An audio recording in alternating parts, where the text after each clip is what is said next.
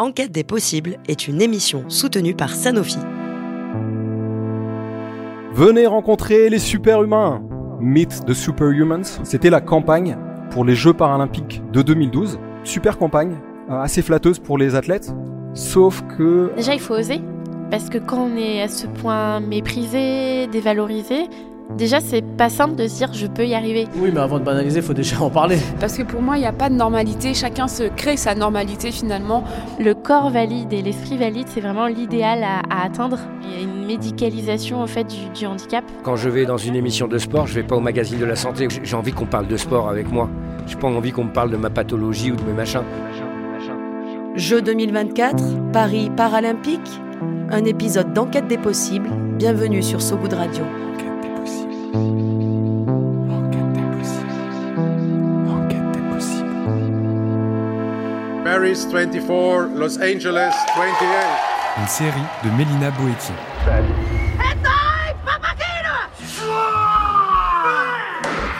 Le premier départ, le bon, Daniel Bailey est en tête et c'est Usain Bolt qui passe 48.26, a new Olympic record, the first woman in history to defend a title.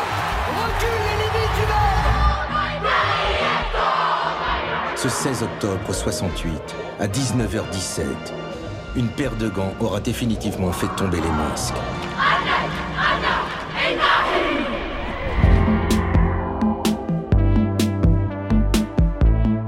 À l'approche de Paris 2024, devant le handicap, une déferlante de formules divinatoires. Changer le regard, penser l'inclusion, imaginer la mixité, inciter les personnes dites valides à acheter un billet pour assister aux Jeux paralympiques. Oh oui, ça c'est génial. Ce sport dit para, préfixe grec signifiant à côté d'eux, à côté du sport, de l'autre, le validé, le vrai. Ce sport, ainsi sous-catégorisé, nécessite pourtant des classifications multiples pour répondre au principe majeur de la compétition, l'équité. Équité, toi. Moi, l'exclusion, la stigmatisation, la fétichisation aussi, la déshumanisation en somme. Et donc, la classification. Fort heureusement, car oui, il n'y a pas suffisamment d'andis qui se ressemblent dans leur spécificité décrétée déficiente. Obligation de jouer, concourir ensemble. Pour ce faire, ils sont hiérarchisés avant même le coup de pistolet d'une course ou encore le coup d'envoi d'un match. Plus ou moins de points de bonus leur sont accordés. Estimation subjective de la gravité de leur déviance, rapport au corps valide.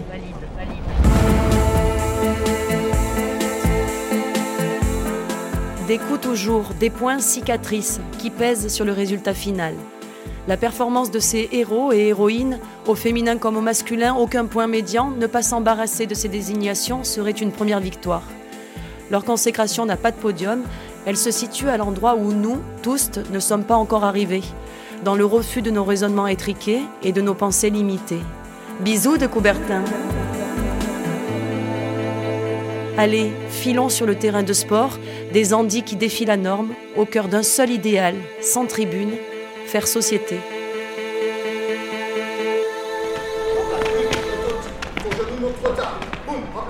Un jour, il me demande comment ça se passe à l'école. INSEP, Paris, Nantenan Keita, athlète paralympique spécialiste 400 mètres. Et je lui dis bah ça va, mais sauf que les autres, ils me regardent un peu bizarrement et ils veulent pas trop jouer avec moi.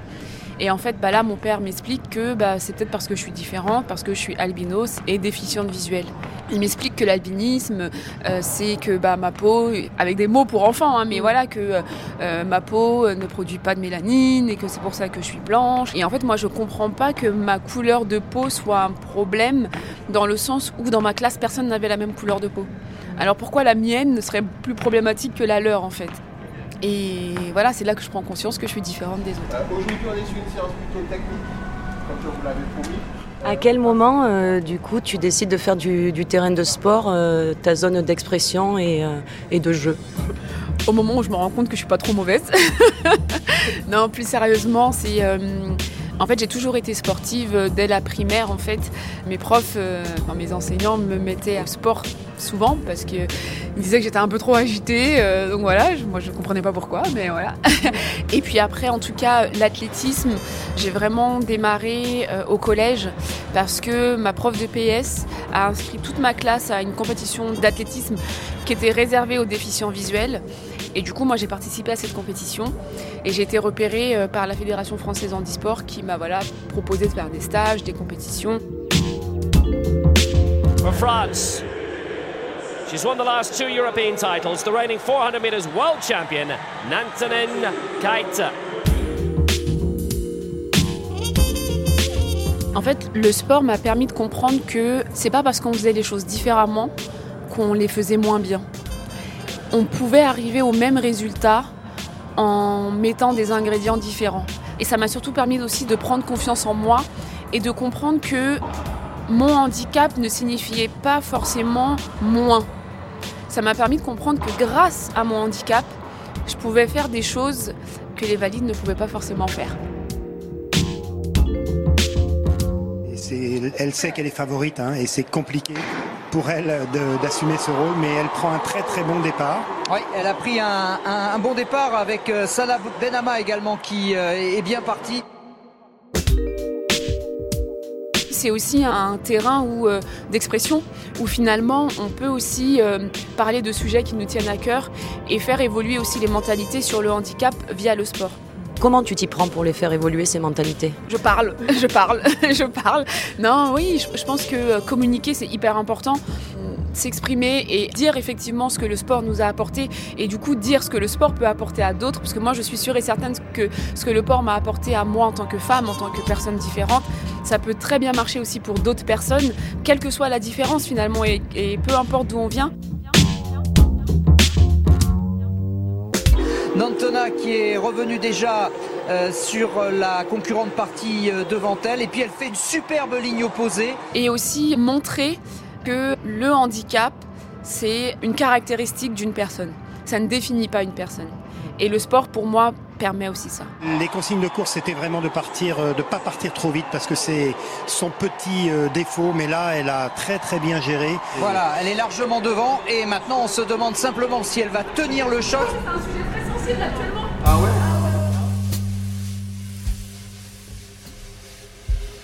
Pour certaines personnes, le fait que je sois handicapée, eh bien, c'était tout ce que j'étais. Ils avaient oublié le fait que bah, j'avais une vie, le fait que j'avais un parcours, que j'avais un vécu, que j'avais des sentiments, que j'avais un caractère. Et encore une fois, euh, la parole réussit pas mal de choses parce que c'est des personnes qui euh, étaient bourrées de stéréotypes, bourrées de préjugés. Et je pense qu'elles l'étaient par méconnaissance ou par connerie. hein. Enfin, des fois, elle peut pas non plus chercher trop loin. hein. Regardez le retour d'Ice, la sud-africaine qui revient très fort alors que Nantona a du lactique dans les jambes, c'est évident, elle a la pioche un petit peu.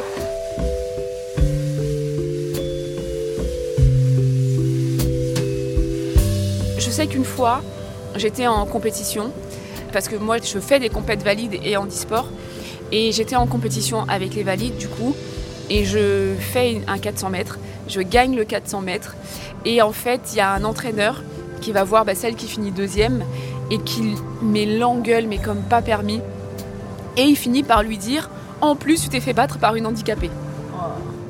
Et moi j'étais juste à côté en fait. Et il y avait mon coach aussi à côté. Moi sur le coup j'étais jeune donc j'ai rien dit.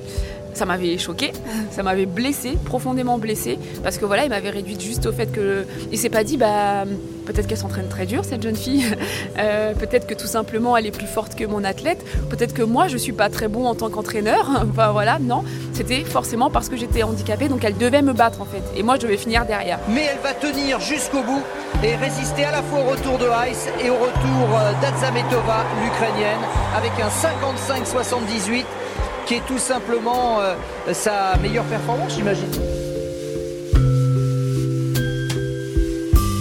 Ce qui est positif, c'est qu'il y a du mieux. on, on sort un petit peu du côté oh, quel courage, quel courage ils ont. Il y en a encore, mais je trouve qu'on sort un petit peu de ce côté-là pour aller du côté qu'est-ce qu'ils sont performants. Voilà. Et comprendre qu'un athlète paralympique est un athlète avant tout et qu'il s'entraîne autant que tout un chacun qui souhaite une médaille sur la plus grande compétition, qu'elle soit olympique ou paralympique en fait. Je sais même pas comment expliquer. Je suis tellement contente, franchement. Enfin, c'est ma troisième paralympiade et c'est ma première médaille d'or sur le 400 mètres. Avec mon entraîneur, on s'est enfin, on a vraiment tout misé là-dessus. On a préparé ça depuis trois ans. Après, je sais pas si j'ai tout fait parfaitement, mais en tout cas, je gagne. Donc ça, je suis, je suis vraiment très, très, très, très, très, très contente. Donc, euh, comment il a été euh, ce cheminement depuis ce- cette compétition d'athlétisme où ta prof de PS t'a inscrite jusqu'à bah, Paris 2024 Eh bien, il a été euh, plein de larmes. Des larmes de tristesse, des larmes de déception, des larmes de joie, des larmes de douleur. Il a été euh, plein de fou rires aussi, plein de super belles rencontres, plein de remises en question, plein de médailles. enfin, plein. Ouais. Oui, multimédaillée, madame. Oui, oui, oui, mais bon, pas assez à mon goût, mais voilà. Et euh, mais voilà, pour moi, le maître mot, c'est aventure humaine. Et je pense que c'est ce qui fait que je suis encore là aujourd'hui en tant qu'athlète. C'est que j'adore les aventures humaines. J'adore rencontrer, j'adore échanger, j'adore rire. Et voilà, c'est ce qui me fait ouais, rester encore. And she is the Paralympic champion for the very first time. All the way back to 2002. But the Paralympic crown is hers for the very, very first time. Pour moi, plus on va parler des parasports, plus la pratique va se démocratiser, plus les clubs aussi, euh, là je sais qu'il y a un programme justement autour des clubs pour rendre les clubs inclusifs, pour qu'ils soient en capacité d'accueillir des personnes en situation de handicap. Et je pense que Paris 2024 en fait a mis, a permis en tout cas un accélérateur sur ces sujets-là. Je pense qu'on a évolué aussi là-dessus sur euh, est-ce qu'un club est en capacité ou pas d'accueillir un athlète paralympique et qu'est-ce qu'il doit faire pour accueillir un athlète paralympique? Allez, la Marseillaise pour Nanto.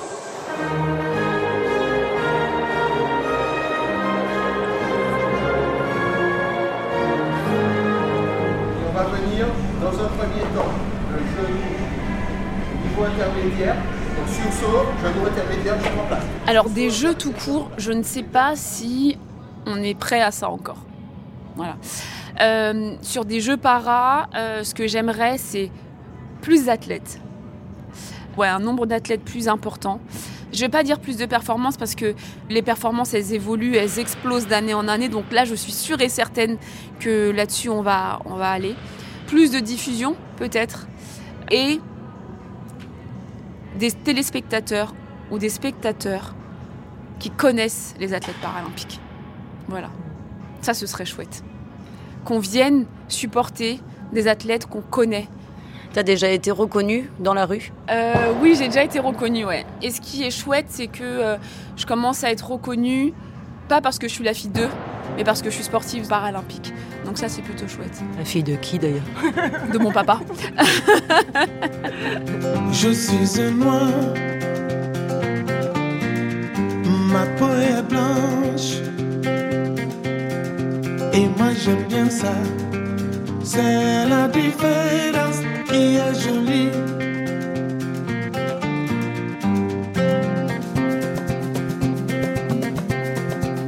Je suis un blanc, mon sang est noir. Et moi j'adore ça. C'est la différence qui est jolie. Euh, j'ai commencé euh, dans le football en futsal, donc euh, chez les Valides. Bondy, Samir Gassama, directeur sportif du Cessy Foot Bondy Club et entraîneur de l'équipe B1 des joueurs non-voyants. Par la suite, on m'a contacté pour pouvoir faire gardien au CSI Foot, un sport que je connaissais pas. hein. Donc j'ai dit pourquoi pas, je suis parti essayer, j'ai testé, puis j'ai adhéré, j'ai kiffé. Donc j'ai bien sympathisé avec les gars, c'est pour ça que je suis resté avec eux. Donc j'ai fait gardien de but avec, le CSI Foot dans un premier temps. Donc après j'étais en sélection nationale avec eux, j'étais le gardien de l'équipe de France. Ensuite je suis passé entraîneur. Et entre-temps, j'avais donc montré euh, le CSI Foot à Jean-François Chevalier, qui est mon ami. Et c'est comme ça qu'on a ouvert notre club euh, sur Bondy. Et puis moi, comme j'avais les joueurs qui me suivaient et qui me connaissaient en tant que coach et joueur, donc on n'a pas eu euh, de mal à ouvrir cette section. 12, Tidiane, oui, 10, 8, oui, 6.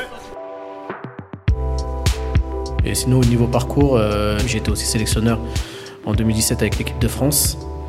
Ensuite, j'ai été sélectionneur avec l'équipe de Belgique. Et après, j'ai fini avec l'équipe du Mali.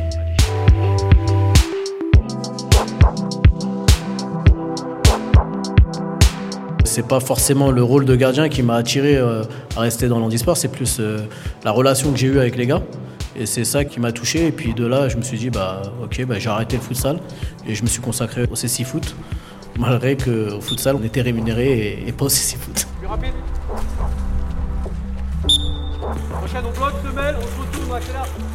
L'état d'esprit des footballeurs, euh, entre parenthèses valides, et celle de Longy, c'est complètement euh, différent, ça n'a rien à voir. Et c'est sur ça où euh, j'ai vu toutes les valeurs qu'ils avaient et qu'ils pouvaient m'apporter. Et puis aussi, moi, me remettre en question par rapport à mes difficultés de ma vie quotidienne. Bah, en fait, tout ça, je le mets de côté quand je les vois et je les vois se surpasser et faire ce qu'ils font. Bah, tu te dis, bah écoute, toi, c'est rien ce que tu as, donc avance, tais-toi et avance. Quoi. Et c'est de là où je, voilà, je me suis dit, il ouais, faut que je reste avec ces gars-là. Ils m'apportent, ils m'apportent beaucoup et j'essaye de leur apporter aussi. On essaye, euh, le club euh, fait beaucoup aussi pour eux.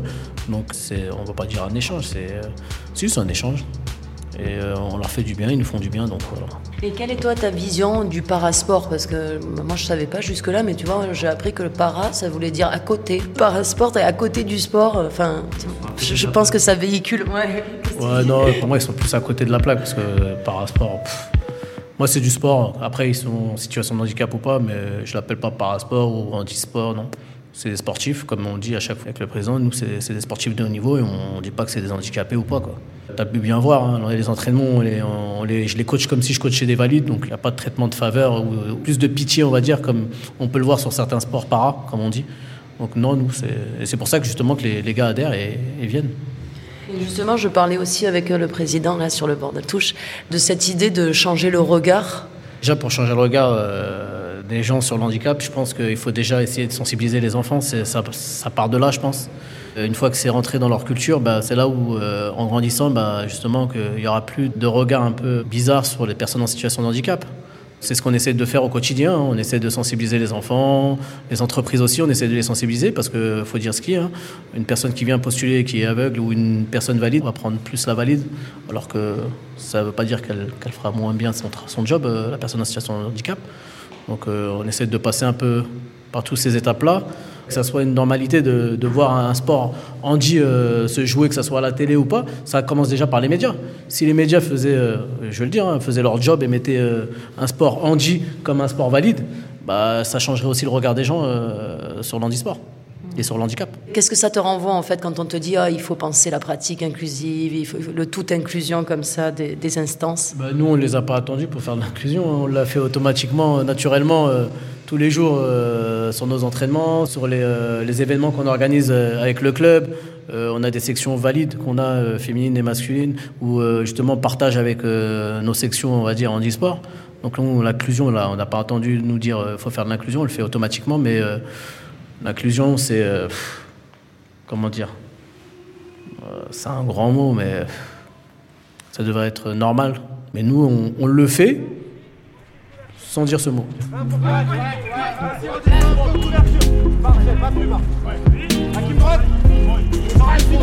Bah voilà, le projet il est là, c'est qu'on part d'un club handisport et euh, on rattache une section valide ou même deux sections valides. Ça, ça s'est jamais fait, c'est toujours l'inverse. hein. C'est toujours des sections valides qui rattachent euh, des sections euh, handi. Quelles sont les barrières qui restent et qu'il faudrait faire sauter pour que vous alliez euh, bah, vers un développement, une meilleure structuration? En France, le handicap, c'est tabou un peu, mais ça l'est un peu moins, mais c'est quand même tabou par rapport à d'autres pays qu'on a pu euh, euh, aller visiter ou aller en compétition. On voit la différence entre, euh, entre la France et d'autres pays euh, de ces foot. hein. Je vous donne juste un exemple. hein. Vous allez au Brésil, en Argentine, pays latino, vous allez dans la rue, vous voyez des affiches de, joueurs de ces six foot affichées en grand dans la rue, ils sont reconnus en tant qu'athlètes de, de haut niveau. En France, ils ont juste le statut, mais basta, il n'y a rien d'autre. Ça veut dire que nos joueurs qui sont en équipe de France, bah, ils n'ont aucune prime. Ils sont pas détachés de leur travail. Ça veut dire qu'il faut faire des conventions, il faut travailler pour pouvoir le faire. C'est pas automatique. Donc, toutes ces choses-là, déjà, font que, pour moi, hein, l'handi, c'est mis de côté. Parce que sur du valide, on est détaché automatiquement. Moi, j'étais sportif de niveau, j'étais détaché automatiquement. J'avais j'avais pas à me battre pour pouvoir aller euh, à mes stages France ou quoi que ce soit. Oui, tu avais juste à penser football. quoi. Exactement. Que eux, non, ils doivent penser travail, football. On les voit en stage, ils sont sur leur PC en train de travailler parce qu'ils peuvent pas, ils n'ont pas les jours. Ils doivent rattraper tout ça. Donc, euh, la France, euh, on parle de 2024, mais euh, franchement, euh, jusqu'aujourd'hui, je vois pas encore, à part le terrain paralympique qu'on va avoir à Bondy, mais c'est pas parce que c'est les Jeux Olympiques. C'est parce que le club, le président s'est battu tous les jours au quotidien pour essayer d'avoir ces subventions pour qu'on puisse avoir un terrain. Et ça, je trouve pas ça normal. On est en Ile-de-France, on est où il y a le plus gros vivier de, personnes en situation de handicap visuel. On n'a pas de terrain de Finalement, il reste quoi? Il reste l'associatif et les bonnes intentions de personnes un peu généreuses. quoi. Les partenaires privés, exactement. Bah là, on peut, vous pouvez avoir l'exemple. hein, Notre club ne fonctionne qu'avec des partenaires privés. hein. On a une petite subvention aussi quand même de la région et du département. Mais sinon, à 80%, on est sur euh, des partenaires privés. hein. Donc ça prouve que, voilà. Après, c'est des personnes. Si la personne est touchée, euh, même dans les instances, si une personne est touchée par cet handicap, elle va débloquer les choses. Mais si elle ne l'est pas, si on a beau frapper à sa porte, ça ira nulle part. Puis là, si on arrive à, bien fonctionner aussi euh, au niveau du club, c'est parce que, euh, ok, on doit avoir, euh, je sais pas combien de partenaires, une dizaine, mais euh, je pense que le président a dû envoyer à peu près 200, 200, 200 demandes de subvention, même plus. Donc, vous voyez un peu le ratio, c'est voilà, c'est comme ça. Et puis, on fait avec, mais bon, c'est compliqué hein, tous les jours de se battre pour pouvoir, pouvoir s'entraîner et essayer de trouver du job. Ça, c'est le job du président. Il trouve du job à nos joueurs. Donc, c'est aussi l'inclusion, c'est tout ça. Et on est le seul club à faire ça en France. hein. Mais euh, à force, on- ça fatigue. Allez, on accélère un petit peu. Allez, Allez, on accélère. On accélère. On change. Allez, on continue, on accélère, on accélère. Parce qu'il faut le dire, hein, la fédération handisport, elle a, elle a ses sports prioritaires. Donc, euh, comme tout le monde connaît, hein, c'est l'athlétisme, etc. Le cécifoot, un, un joueur de cécifoot, il va être aux Jeux Olympiques, ok Ils vont gagner, euh, bah, on peut le savoir, ils ont gagné une médaille d'argent à Londres en 2012. Bah ouais, ok, et alors Qu'est-ce qu'il y a eu de plus? Bah, On vient d'avoir un terrain, on va avoir un terrain cette année. 2012, on est en 2023. Donc, euh, à un moment donné, le développement, même s'ils font des médailles au niveau collectif, ça marche pas. C'est aussi la fédération handisport qui met des, ces sports en priorité. En priorité, par exemple, un athlète, ouais, un joueur en athlète, ouais, c'est clair, clair. Si lui, il va faire une médaille, là, il va avoir une reconnaissance, il va être suivi, il va avoir quelque chose comme les valides. Mais sur le cécifoot, non. Ah oui, d'accord. Donc il y a- il y, a une hiérarchie finalement des disciplines. Quoi. Bah, en fait, comment ils réfléchissent, euh, la Fédé C'est qu'ils vont investir sur une personne qui va potentiellement faire une médaille. Que là, ils doivent investir sur une équipe de ces six foot, une équipe collective, donc ils sont une 10-12, plus le staff, pour potentiellement faire une médaille. Donc voilà, c'est vite calculé pour eux. C'est ce qui, c'est ce qui se passe. hein. Et c'est la réalité. hein. Mais ils s'en cachent pas, ils le disent. hein. Par exemple, le label euh, Terre de jeu, le label Club inclusif. euh, On a même le terre de jeu, la ville là, mais ça c'est juste une demande qu'on fait auprès des instances et puis on l'a automatiquement. Il suffit de remplir quelques critères. Mais par exemple, à Pâques 2024, c'est une grande blague ça aussi. Ça veut dire qu'à Pâques 2024, en gros, tout le monde peut le demander. Une association, comme une institution, comme une collectivité.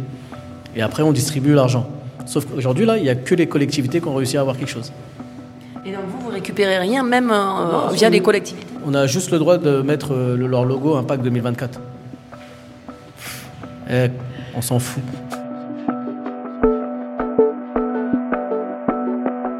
Euh, non, Paris 2024 pour moi c'est. moi je peux le dire, je m'en fous, hein, c'est une blague. Il y a rien, on n'a rien eu. Tout le monde parle des jeux, des jeux, des jeux. Mais euh, nous en tant qu'asso, on est quand même centre de préparation des Jeux Olympiques, hein, bon dit. hein. grâce au club pour le CC-Foot. Mais on gagne quoi, nous? Le terrain qu'ils vont faire, mais c'est tout, on n'a rien. Même les places pour y aller, on doit les payer. Rien. Comme là, ils sont en train de construire le, Prisme à Bobigny. C'est un, genre de. Une CEP, mais para. Mais on n'a même pas été consulté, on n'a même pas été. Rien du tout, ils le font qu'entre eux. Alors qu'on est les spécialistes dedans, mais ils viennent même pas nous chercher.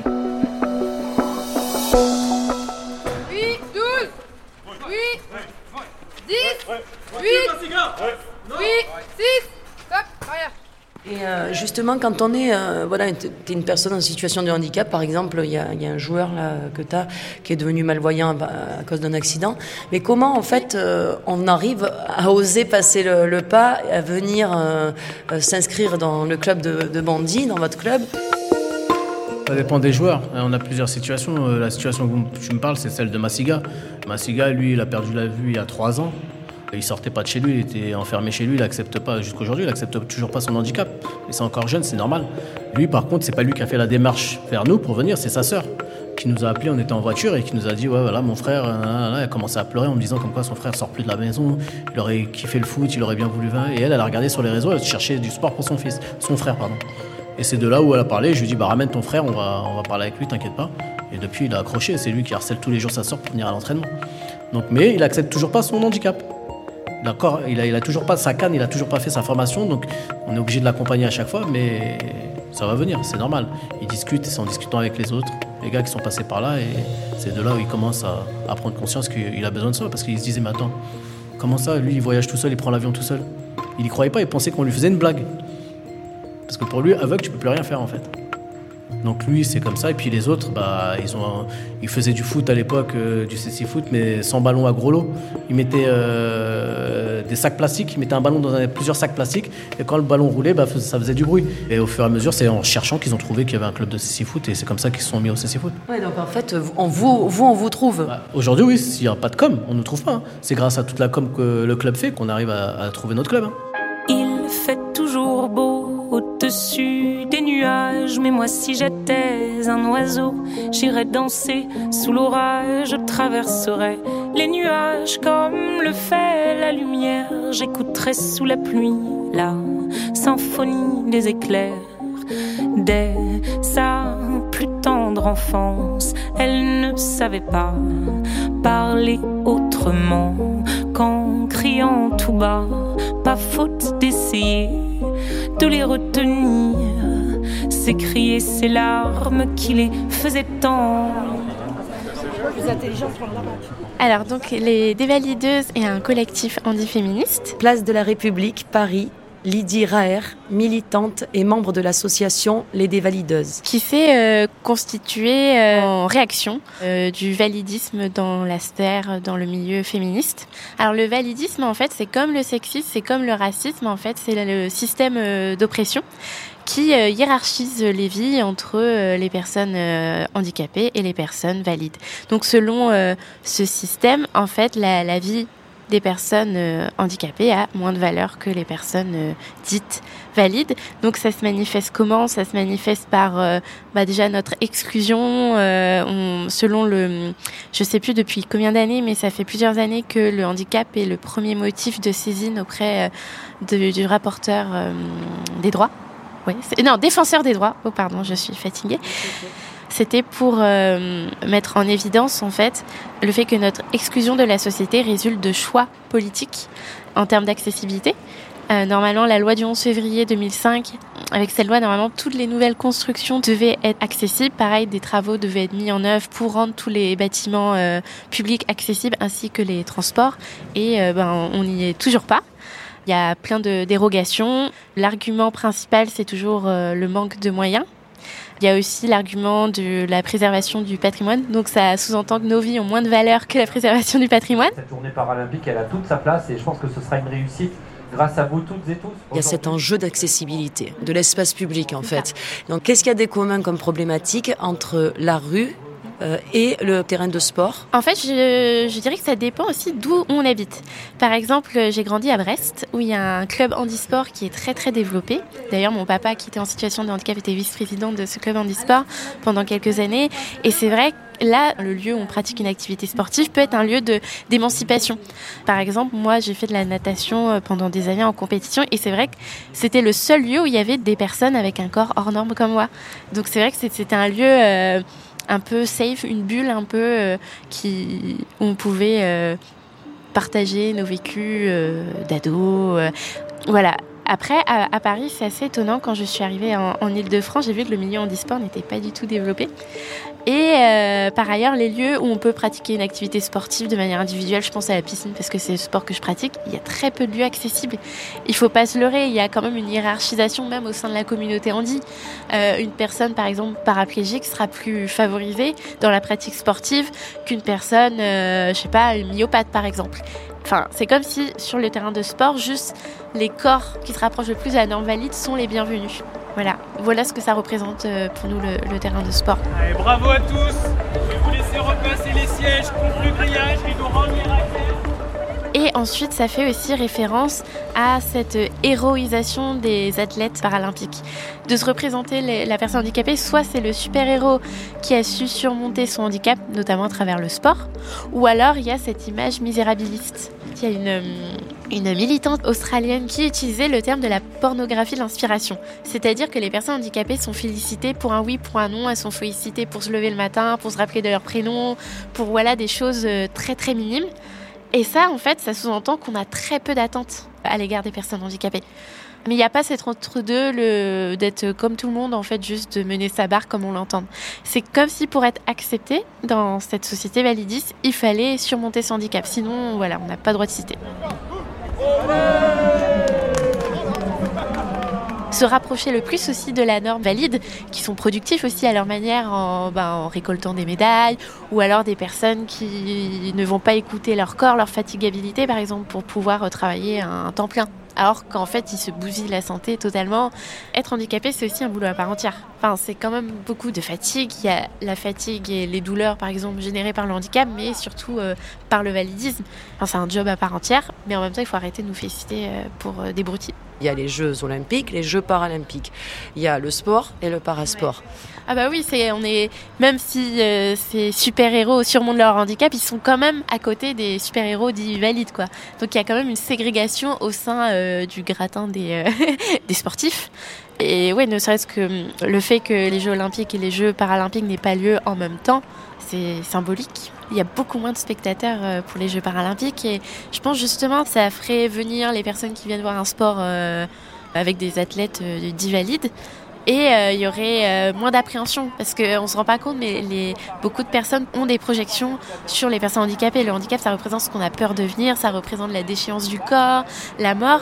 Et je pense qu'il y a beaucoup de personnes qui n'osent pas franchir cette porte, quoi, qui n'osent pas prendre un billet pour aller voir une compétition de sport euh, paralympique ou ne serait-ce même le handisport euh, classique. Mais à l'international, euh, tout le monde est, a un handicap. Paris, vraiment la capitale de la France, en fait, c'est une ville très très hostile pour les personnes euh, en situation de handicap, que ce soit physique avec les 93% de stations de métro inaccessibles ou, ou les lieux culturels, ainsi que bah, même pour les personnes en situation de handicap sensoriel, par exemple, 60% des stations ne sont pas vocalisées.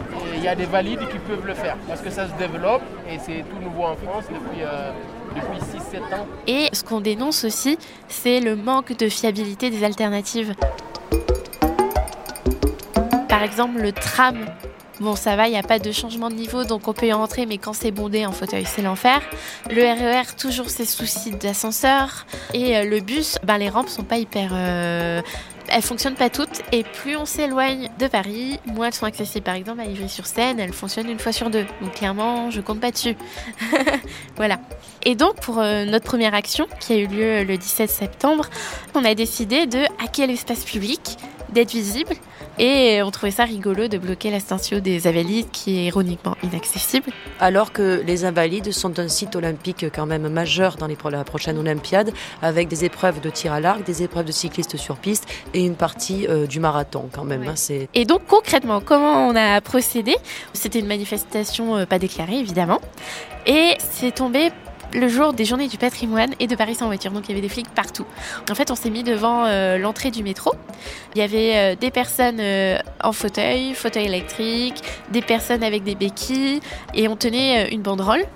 On tenait des pancartes où il y avait écrit par exemple des slogans comme Nos vies égale vos vies, même les champions olympiques aiment les ascenseurs.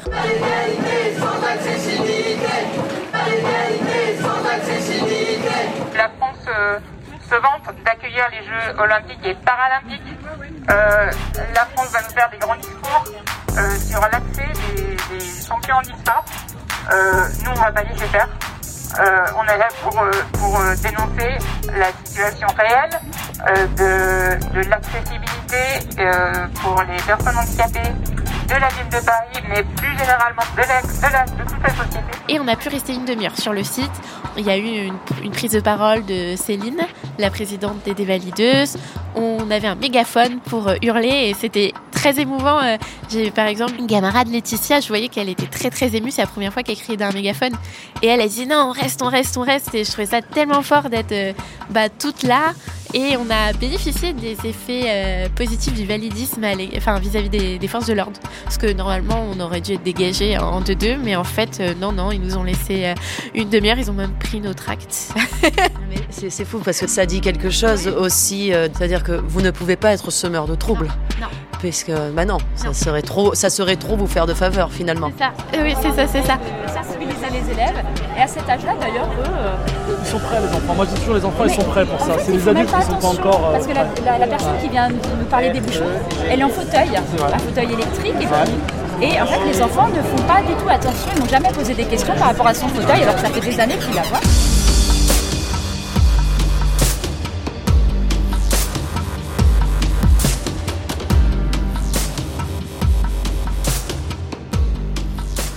Nous sommes de chair, de fer, d'amour et de colère, mais bien vivantes, puissantes, sous nos blessures sanglantes. Nous sommes Frida Kahlo, du haut de sa colonne, des clous trouant sa peau, sa souffrance qui résonne. Nous sommes plaies et cassures, cicatrices et douleurs, sur nos corps, dans nos cœurs, la rage pour seule armure. Et si je suis de chair, de celles qui ont peur, tremblent, doutent, se perdent, pleurent, je suis aussi de fer, forgée pour résister, droite et fière de lutter. Et fière de lutter. De chair et de fer, Charlotte Puiseux.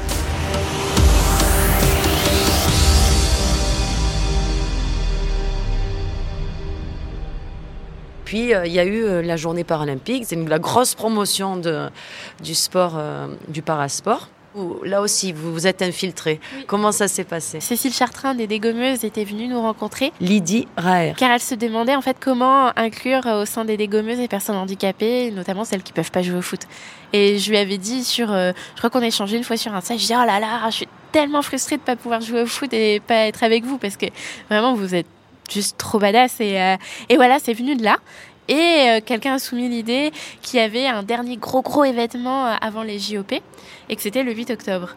Et euh, voilà, on s'est dit, bah on va mettre un peu le sbeul dans cette journée où il y a plein de beaux messages, voilà.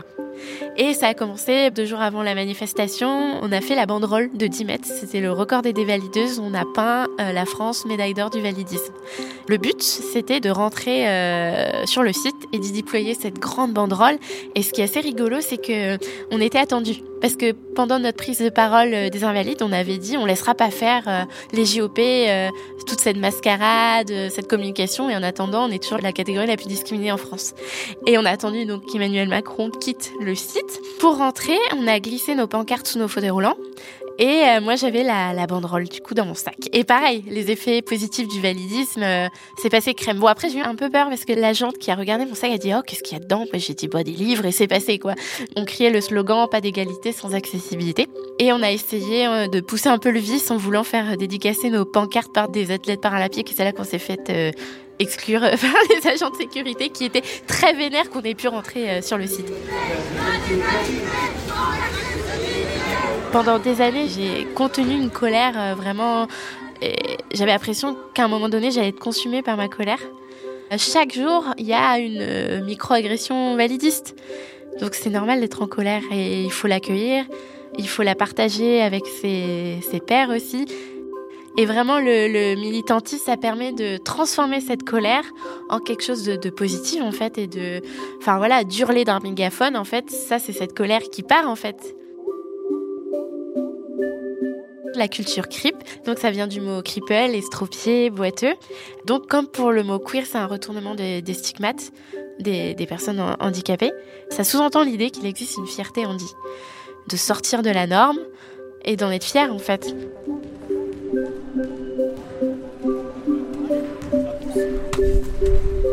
On trouve d'abord un fauteuil. Donc là, le club nous en prête. Paris 15e, Anne-Elisabeth Dacremont, joueuse basket et rugby fauteuil au club CAPSA. Parce qu'il faut savoir que les fauteuils aussi, ça coûte très cher. On n'a pas d'abord notre propre fauteuil. Donc maintenant, moi, j'ai le mien. Mais sinon, avant, euh, j'avais euh, celui du club, euh, donc qui n'est pas forcément euh, euh, adapté à notre handicap ou à notre morphologie des fois. Et puis après, du coup, euh, j'ai pu tester et, euh, et puis j'ai kiffé. Moi, quand je suis sur le terrain, il y a vraiment que ça. Et euh, c'est vrai que euh, bah, je pense à rien d'autre. euh, c'est vraiment euh, que la compétition ou toujours essayer de pouvoir aussi faire plus. Et je pense que c'est sûr, même c'est le sport qui m'a beaucoup aidé parce que bah, je m'entraîne aussi beaucoup et donc ça m'a beaucoup aidé ouais, au niveau de la vie quotidienne pour pouvoir faire plus de choses. Alors moi, je m'entraîne minimum trois fois par semaine. Après, je fais plus en fonction de mes semaines, du travail. Parce qu'il faut savoir que euh, bah oui, on travaille aussi à côté, et même euh, c'est pas professionnalisé aussi euh, en France. Sur le match de samedi, déjà, euh, bah déjà oui, bravo pour la victoire. Euh, plein de belles choses. encore, on a vu plein de beaux trucs. Surtout, j'ai vu un moment où j'avais trois de mes joueurs du 5 qui étaient dehors et on a pris l'écart, là où les mecs du 5 n'arrivaient pas à prendre l'écart. Aujourd'hui, euh, le week-end, tu es engagé dans quel championnat par exemple? Eh ben, ça dépend des week-ends. Et il y a des week-ends où il y a plusieurs matchs et en fait, les coachs me laissent choisir aussi et en fonction. Des fois, quand j'ai basket et rugby, et ben, en fonction de contre qui on joue ou contre, euh, je vais me placer en fait là où il y a besoin aussi. On a une classification, donc un nombre de points qui nous est attribué en fonction de notre handicap. Et sur le terrain, on ne doit pas dépasser 8 ou 8,5. Donc le coach, à chaque fois qu'il fait un changement, il faut qu'il calcule en fonction de notre handicap. Et au basket, c'est pareil. hein. Du coup, euh, ça va juste de 1 à 5 au basket. Et les valides peuvent jouer par contre au basket aussi. Le but, c'est qu'il n'y ait pas une équipe qui ait beaucoup de handicap contre une équipe qui n'ait pas beaucoup euh, de handicap, en fait, pour que ce soit équilibré. Donc il y a des kinés, il y a des professionnels qui sont là pour euh, ça aussi et euh, on va mesurer notre force euh, ou euh, aussi euh, la proprioception dans l'espace pour certains handicaps. Donc en fonction de notre handicap, euh, on va avoir euh, le nombre de points pour euh, pouvoir équilibrer. Allez, go, go Go. Faut marquer, Smaïn. Tu là 11 11 8 Envoie, envoie, go, Camille. Tu as largement les compétences et le talent pour prétendre au haut niveau. Quels sont tes rêves de haut niveau? Moi, du coup, euh, j'ai commencé des stages avec l'équipe de France de basket et rugby fauteuil. Malheureusement, euh, bah, j'ai dû arrêter pour le moment, en tout cas, parce que, euh, en fait, au niveau de la classification, euh, ma pathologie ne rentre pas dans les cases. Et parce que j'ai une maladie qui est rare et on ne connaît pas encore. C'est en recherche depuis que j'ai 13 ans. Et on sait que c'est neurologique, mais on ne sait pas vraiment plus. Et donc, à cause de ça, eh ben, je ne peux pas jouer en international avec l'équipe de France. Fais-toi des Maintenant, pour aller à une compétition, il faut, c'est sur dossier d'abord et après on nous voit. Avant, c'était pas comme ça. Avant, on arrivait en compétition et euh, on nous classifiait directement. euh, Enfin. et donc, qu'est-ce que qu'est-ce qui est demandé dans ce dossier? Dans ce dossier, bah du coup, oui, il faut un nom de pathologie. Et les médecins, moi, euh, de mon côté, en fait, m'a dit aussi, euh, on va pas écrire quelque chose de faux euh, aussi. si après ça leur retombe dessus, je peux comprendre d'un autre côté aussi. Après, c'est vrai que c'est compliqué. En France, il y en a pas beaucoup. En France, on manque beaucoup de classificateurs, et c'est ça aussi, je pense, qui nous aide pas forcément. Tant qu'on trouvera pas, bah, il y aura pas d'autres démarches. Donc on a, on a aussi essayé de faire beaucoup de tests, tout ça. Après, c'est vrai que c'est compliqué. Je pense que aussi la recherche coûte cher aussi, et je pense que ça joue beaucoup dans ma situation. Et, et comment euh, réagit donc du coup le staff euh, de l'équipe de France pour faire remonter en fait cette injustice? Bah, le staff, ils ont tout fait pour que ça passe, hein, mais ouais, ils sont aussi impuissants que moi en fait. Tu as dû faire un choix pour l'instant? Enfin, comment tu te positionnes en fait face à ce vide en fait dans lequel on te laisse? Pour le moment, euh, là, moi, j'ai fait le choix de faire une pause sur l'équipe de France tant que ça avance pas aussi à niveau médical, parce que bah, je continue à faire les stages et c'est vrai que c'est prendre beaucoup de temps aussi et, euh, et c'est beaucoup d'énergie aussi. Et euh, au final, euh, bah, je peux pas faire les compétitions. Du coup, c'est vrai que c'est très frustrant. Euh, et du coup, j'ai pour le moment décidé euh, de faire une pause et après, euh, j'espère que euh, un jour ma situation euh, changera. Toi, ton rêve, ça serait quoi? Pour moi, ce serait de pouvoir faire les jeux, euh, forcément, ouais. Tu avais en ligne de mire Paris 2024 J'y ai jamais vraiment pensé euh, parce que c'est vrai que ça arrive très vite. Je pense que je me suis jamais vraiment imaginé à 2024 quand même. Mais je sais que oui, j'aurais pu et je pourrais le, le faire quoi.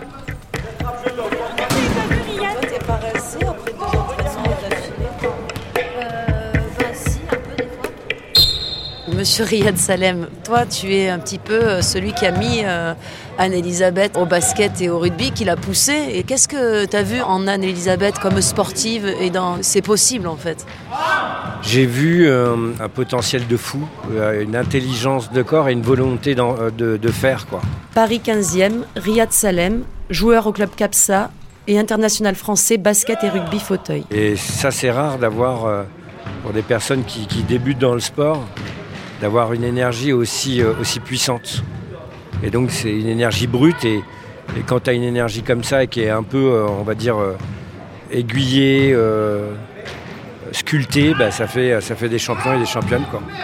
Et elle, elle fait partie de, la trempe des championnes. Et justement, alors on ne lui laisse pas cette opportunité parce qu'elle est classée non éligible. Qu'est-ce que ça t'évoque, toi, sa situation d'aujourd'hui qui l'amène à finalement quitter l'équipe de France? Bah, c'est la limite de notre système dans le domaine de l'absurde, euh, pour moi, de, qu'à un moment donné, euh, des, maladies rares ou des maladies orphelines, on ne les connaît pas encore. Après, euh, aujourd'hui, elle est là où elle est et que euh, on devrait partir de là où elle est, pas se, complexi- se complexifier la vie. Il y a une partie qui est déshumanisée un peu dans notre système. Et c'est bien dommage. Parce qu'au fait, c'est une jeune fille qui a de l'énergie à revendre et qui en même temps pourrait vraiment contribuer à la, réussite des équipes de France dans n'importe quel sport là où elle sera. Et qu'aujourd'hui, elle est euh, pénalisée par ce système. Quoi. Donc je trouve que c'est dommage, c'est du gâchis pour moi. Mais euh, voilà, après, euh, les systèmes sont ainsi faits et, je ne sais pas comment euh, on essaye de trouver un moyen pour que on puisse identifier sa, sa maladie, son handicap, donner un nom pour qu'elle puisse rentrer dans, bah, dans le circuit qui devrait être son avenir, quoi, son futur. Mon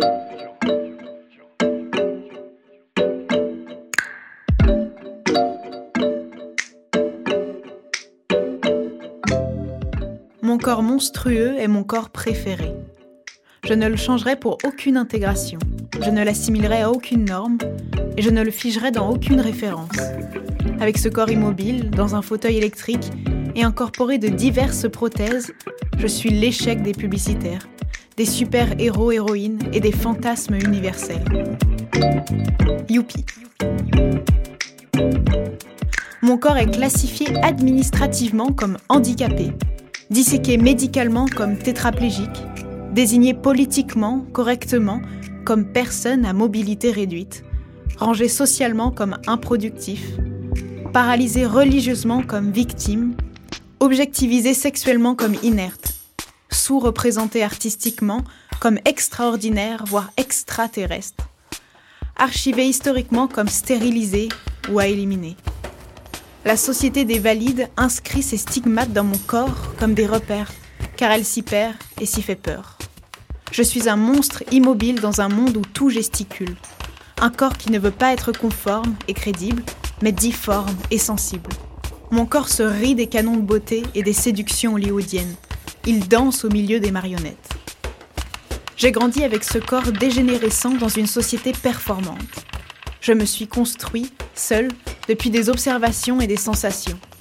J'y ai acquis des diagonales au travers des lignes toutes tracées des corps validistes, efficaces, standardisés, valorisés.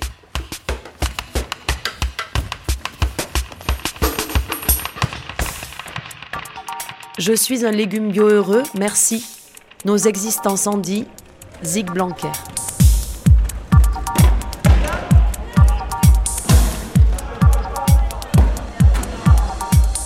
En gros, ces classifications, est-ce que finalement elles ne viennent pas euh, empêcher aussi euh, l'inclusion et puis l'épanouissement en fait de, de chacun et chacune? Bah, Au fait, ça dépend là où on se positionne. Après, c'est une réalité. euh, Les Jeux paralympiques se sont construits en parallèle des Jeux olympiques. Là où est le problème, c'est pas sur la sémantique qui est, la, problématique, c'est sur l'état d'esprit. Si on n'accepte pas la différence, si on n'accepte pas sincèrement euh, le handicap, on aura toujours une problématique, que- quel que soit le nom que tu lui donneras. Après, la classification, c'est pas un problème en soi. Le problème, c'est qu'à un moment donné, il peut y avoir des injustices. Mais euh, la classification, il faut le prendre comme un classement. euh, je sais pas, pour un boxeur euh, ou un judoka qui pèse 130 kilos, il va pas concourir avec quelqu'un euh, qui en pèse 75. Donc euh, il y a quand même une forme de justice dans la classification pour que tout le monde puisse jouer ensemble. S'il n'y avait pas de classification, on prendrait que des gens qui ont un ongle incarné et, ceux qui ont vraiment des handicaps lourds ne pourraient pas jouer. Donc c'est, la classification en elle-même, elle a une forme de justice. Après, là où il y a une injustice, c'est quand à un moment donné, on ne fait pas l'effort euh, et qu'on reste bloqué sur les règles. Les règles, elles évoluent, les règles, elles se transforment. Et quand je dis on déshumanise, ça veut dire que d'un seul coup, on fonctionne comme des machines. Ah bah t'as pas telle maladie ou t'as pas tel truc, on va pas chercher plus loin, tu rentres pas dans la case, donc t'es expulsé. Et c'est là où est le problème. Le sport, il se, joue sur le terrain, il se joue à l'extérieur du terrain. Je pense qu'il y a aussi cette logique qui est que les autres pays mettent des moyens pour leur classification, pour leur arbitrage, pour leur staff, euh, pour les officiels, pour tout ça. Ils ont des représentants dans dans les fédérations internationales. Nous, dans notre milieu, c'est beaucoup plus dur. Et c'est là où, si on veut... En- la France est très en retard alors, mais comment ça se place ça elle a du retard sur ce sujet-là. Voilà, on a beaucoup de retard. On, on- on va dans des pays où ils ont créé dans des universités des chaires spécifiques de parasport. Il y a des diplômes d'État, hein. il y, a des- il y a des choses qui sont vraiment prises au sérieux. Nous, on est encore amateurs, euh, on n'est pas professionnels, on n'a pas autant de potentiel. Et puis les salaires, euh, voilà, on va jouer contre des professionnels. Les coachs euh, américains ou euh, anglais ou, autres sont payés, ou canadiens, ils ont, voilà, c'est pas des petits montants quand ils sont payés. Même des coachs du milieu ordinaire aimeraient bien avoir ces salaires-là. Donc voilà, il y y a un état d'esprit, il y a un modèle économique à créer. Et si on veut vraiment rentrer dans ce futur du parasport, bah il y a deux trois trucs à faire. Mais dans ces cas-là, il faut qu'on change de culture nous aussi. Il faut qu'on accepte que le handicap soit pas juste la petite chose euh, fragile, euh, sociale, euh, médicale, mais qu'à un moment donné, un champion ou une championne, c'est un champion ou une championne avant d'être une personne handicapée. C'est juste comment on met les choses à leur place. Oui, je suis une personne handicapée, certes, mais à un moment donné, quand j'arrive à performer à ce niveau-là, bah, il ne faut pas que ça soit le handicap qui soit devant et que on arrête de euh, ah bah euh, vous avez eu tel accident, telle maladie, tel machin. Ça va cinq minutes quand. Et quand on va avoir ce, réflexe-là, ce changement de mentalité sur le sujet, bah, évidemment, euh, le sujet de Anne ne sera plus un sujet dans quelques années parce que on va se mobiliser en se disant bon très bien elle a des problèmes de mobilité elle a des problèmes moteurs elle a des problèmes on s'en fiche de savoir de quoi ou comment ou qu'est-ce et ben le temps où euh, c'est comme ça ben, on, avance avec elle quoi et on colle euh, un, nom sur quelque chose on, colle- des noms sur des choses qu'on ne connaît pas donc pourquoi pas sur une maladie qu'on n'a pas encore découvert? Ben, elle est quand même reconnue handicapée euh, elle a ses aides pour, son fauteuil pour son quotidien pour sa vie voilà, pour, plein de choses, elle est reconnue. Sauf qu'après, dans le monde du sport, elle n'est pas reconnue. Et c'est là où il y a un problème. Ce qui fera la différence, c'est qui est aux commandes. Voilà. Si la personne garde euh, son humanité, elle va chercher des solutions. Si elle est devenue une machine, elle ne va gérer que des problèmes et elle ne va voir que des problèmes. Et il ne faut pas qu'on perde notre humanité, surtout dans le milieu du handicap, parce qu'on est dans une matière humaine. Et ça, euh, c'est des espoirs, c'est des carrières, c'est c'est des futurs qui sont gâchés et c'est dommage.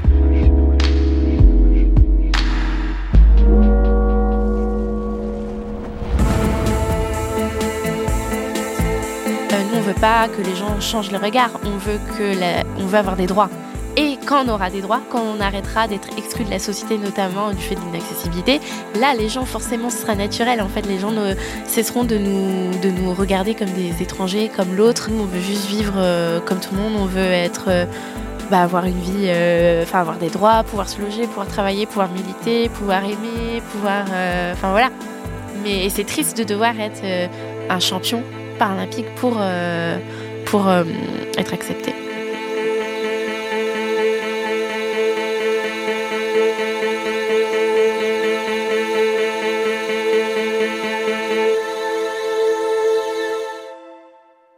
Vous venez d'écouter un épisode d'Enquête des possibles. Si cet épisode vous a plu, n'hésitez pas à vous abonner ou à laisser des petites étoiles. Enquête des possibles est une émission soutenue par Sanofi.